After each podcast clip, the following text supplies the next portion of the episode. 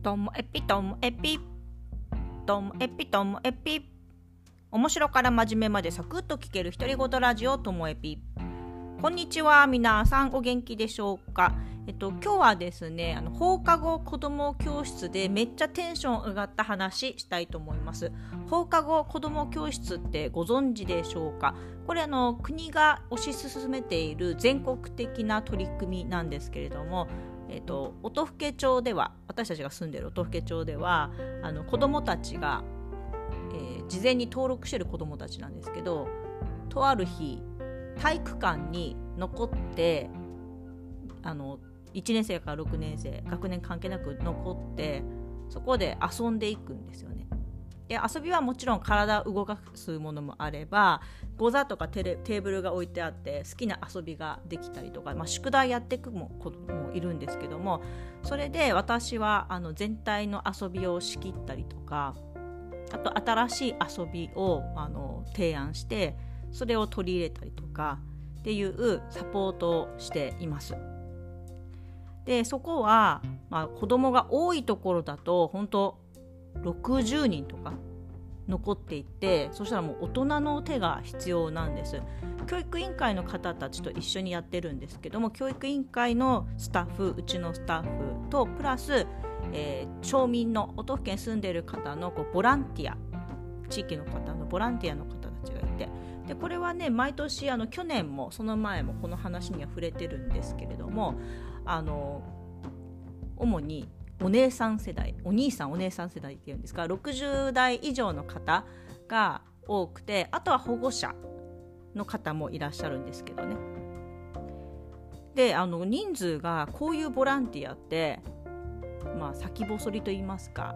まあ、最初熱い人たちが集まってどんどん減っていくっていうことも多いんですよねボランティアの活動ってこう次の担い手がいないみたいな。でもねこのね放課後子ども教室のボランティアについてはあの私がすごく大事にしてていつも言うことなんですけども私たちはもうこう私たちのままでもう十分十分素晴らしいんだと。だから何か頑張るとかね。何かこう勉強するとか。新しいこう知識を得るとか。そういう研修ではなくてどれだけ今私たちここに集まるメンバーがあのそれぞれのバックグラウンドを持っていて十分子どもたちへのこう環境として素晴らしいのかみたいなことをね再確認するんですけれどもなので皆さん気負うことなく自分のできる時にできることやりたいことをしてくださってるんですよね。でその中で私も今年度初めて5月からスタートしたんで会場回っててるんですけども。で久しぶりに会う方、まあ、去年2月1月2月ぐらいまでしかなかったんで3ヶ月ぐらい会ってない方もいたので久しぶりの方もいてね。そしたらねもうねもうね私泣きそうだったんです。いや半分ちょっとうるっときちゃったんですけど。あのとあるそのお姉さんがね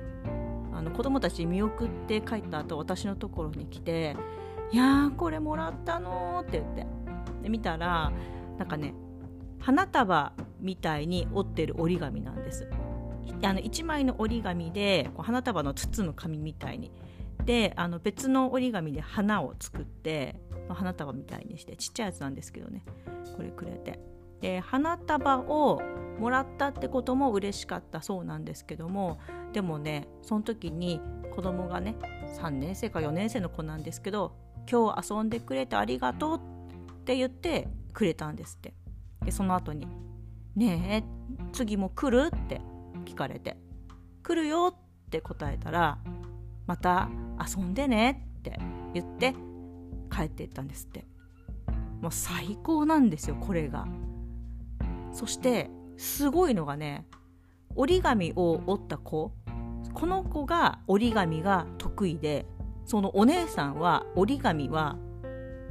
苦手でただ見てただけなんですって。折り紙を折っている子を見ていた。これだけで子供は一緒に遊んでくれてありがとう。また遊んでねって書いてったっていうんですよね。いやーもうほんとね仕事してきてよかったなって思いました。そのお姉さんはなんかあ自分って本当にいるだけで子供に感謝されるんだっておっしゃってて。別にこれってお豆腐家が田舎だからとか田舎だから純粋なんだよとかって話じゃないと思うんですよね。やっぱり子供って自分が楽しいこととか自分がやりたいことに没頭している時にそのそばでね笑顔で見てくれてる大人っていうのは子供にとっては安心できるとか自信が持てる、ね、そういうもんなのかなっていうのを改めて感じました。もうそうなっちゃったらやっぱりこのお姉さんもまたやる気になっていや私もねまだまだね来続けるからねとか言って。皆さんお姉さんたちもねあの忙しい方もいたりあのやっぱりアクティブな方がいて午前中は体操した後にこっち来たのよとかあと逆にちょっともうあの限界感じていやもうそろそろねなんて言ってる方もいるんですけどもそれでもその方たちが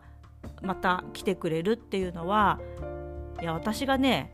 やりましょうよとか言ったってこれないですよね。やっぱりこういう子どもの反応を見てなんかねまた来てくれるんじゃないかなって思いました。これめっちゃいい話でしょ？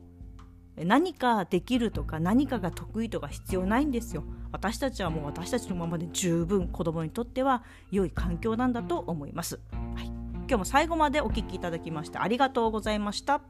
さようなら。